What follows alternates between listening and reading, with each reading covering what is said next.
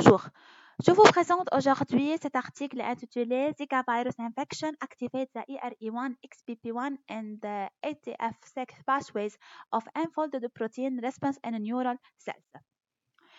Le réticulum endoplasmique est important pour la modification post-traductionnelle et le repliement des protéines.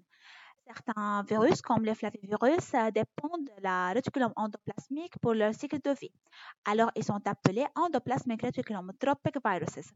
L'infection par ces virus tropiques perturbe la, fonction, la fonction normale de réticulum endoplasmique. Alors, un stress de réticulum endoplasmique est induit et la voie UPR est activée. Dans les cellules non stressées, il y a la présence d'une protéine PIP, une protéine chaperone, se lie au domaine luminal de réticulum endoplasmique des trois capteurs de la voie UPR. Alors cette voie est inactivée. Dans les conditions de stress, le PIP est dissocié de ces trois capteurs et se lie aux protéines mal repliées ou non repliées, non repliées produites d'une façon intense lors de la stress de réticulum endoplasmique.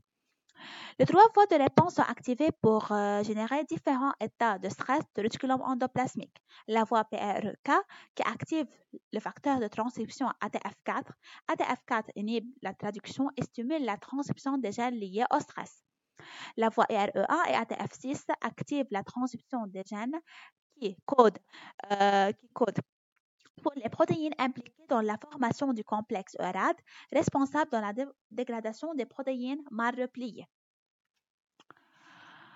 Le, euh, virus Zika est un flavivirus dont le cycle dépend également de la réticulum endoplasmique. Le virus Zika active et profite le stress de réticulum endoplasmique pour réguler la réplication virale. De nombreuses maladies neurodégénératives sont liées à une accumulation des protéines anormales et l'activation de UPR. L'UPR est responsable de démyélinisation de la neuropathie périphérique et l'ischémie cérébrale.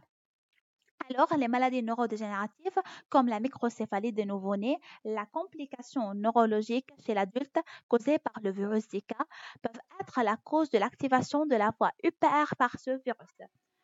Alors, l'hypothèse que, que le virus Zika euh, peuvent induire le stress de réticulum endoplasmique au niveau du tissu nerveux et les cellules neurales par l'activation de deux voies IRE1, XPP1 et, et ATF6 en plus de PERC qui été démontré par une autre équipe. L'objectif est d'étudier le stress de réticulum endoplasmique et le voie de UPR activé au niveau des cellules neurales après l'infection par le virus Zika dans deux modèles, l'un in vitro et l'autre in vivo. Pour l'étude in vivo de la stress de réticulum endoplasmique induite par le virus Zika, des souris déficientes des récepteurs d'interférons ont été infectées par 10 à la puissance 5 PFE euh, euh, PFE euh, par voie intrapéritonéale. Après l'infection, après deux jours ou cinq jours de l'infection, l'ARM total de cerveau des souris a été extrait. Un RT-PCR a été aussi réalisé pour détecter la présence d'ARM messager de virus. En plus, euh, le LISA de ces cerveaux est utilisé pour la réalisation de Western blot qui permet de détecter la protéine d'enveloppe virale en utilisant un anticorps primaire dirigé contre cette protéine et anticorps secondaire couplé à HRP. Euh, les résultats de RT-PCR montrent que le nombre de copies de RM euh, virale augmente après 5 jours de l'infection. Et les résultats de Western blot montrent que les protéines d'enveloppe virale ne sont pas détectées qu'après 5 jours de l'infection. Alors, ce virus infecte et se réplique au niveau euh, du tissu nerveux des cerveaux des souris. Euh, afin de terminer la voie de IPR activée chez ces souris, euh, alors un Western blot puis un RT-PCR est réalisé pour détecter les marqueurs qui caractérisent chaque voie.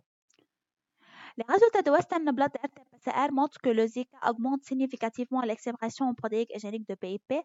L'activation de BIP est due à son rôle dans l'établissement de l'homéostasie de réticulum endoplasmique. Les résultats de RT-PCR et de Western blot montrent que la voie ATF6 IRE1 XPPI est activée. ceci est affirmé par l'augmentation de l'expression protéique et génique de ATF6 et RE1 XPP1, marqueurs de ces deux voies respectivement.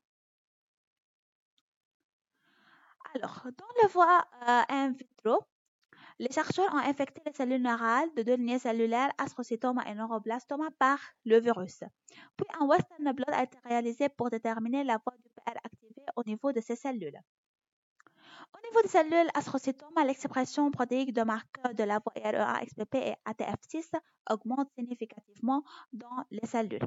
Par contre, chez les autres cellules, euh, ces, euh, marqueurs euh, ne présentent pas une augmentation significative par rapport au contrôle, à l'exception de EIF2-alpha.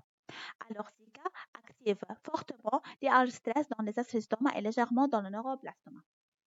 Passons maintenant à l'étude des gènes induites après l'activation de EPL, qui sont KD34, ATF4, CHOP et de ME1. Une RT-PCR est réalisée alors pour étudier le niveau d'expression des, gènes.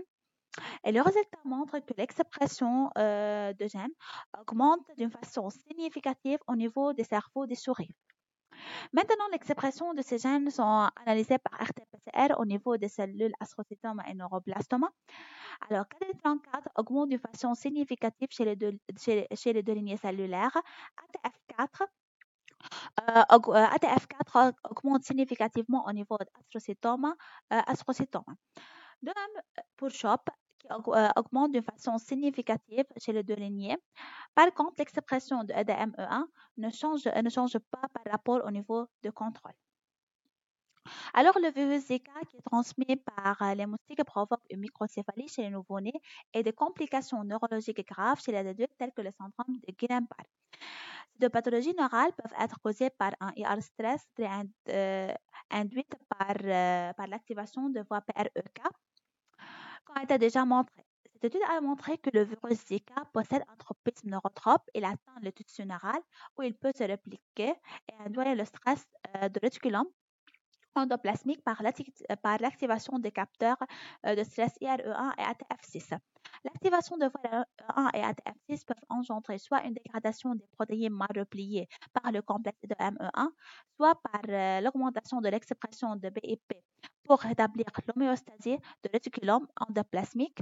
Mais lorsque EDME1 et BIP sont incapables de rétablir l'homéostasie de réticulum endoplasmique, ces deux voies induisent l'apoptose cellulaire par l'augmentation de l'expression de CHOP qui active à son rôle l'expression des marqueurs d'apoptose BCL2, caspase 9 et caspase 3. L'apoptose des cellules neurales euh, euh, alors peut être la cause de la complication neurologique associée au Zika. Et cette étude ouvre la porte à une nouvelle étude qui peuvent étudier le mécanisme de la neuropathogénèse euh, causée par le virus Zika. Et merci pour votre attention.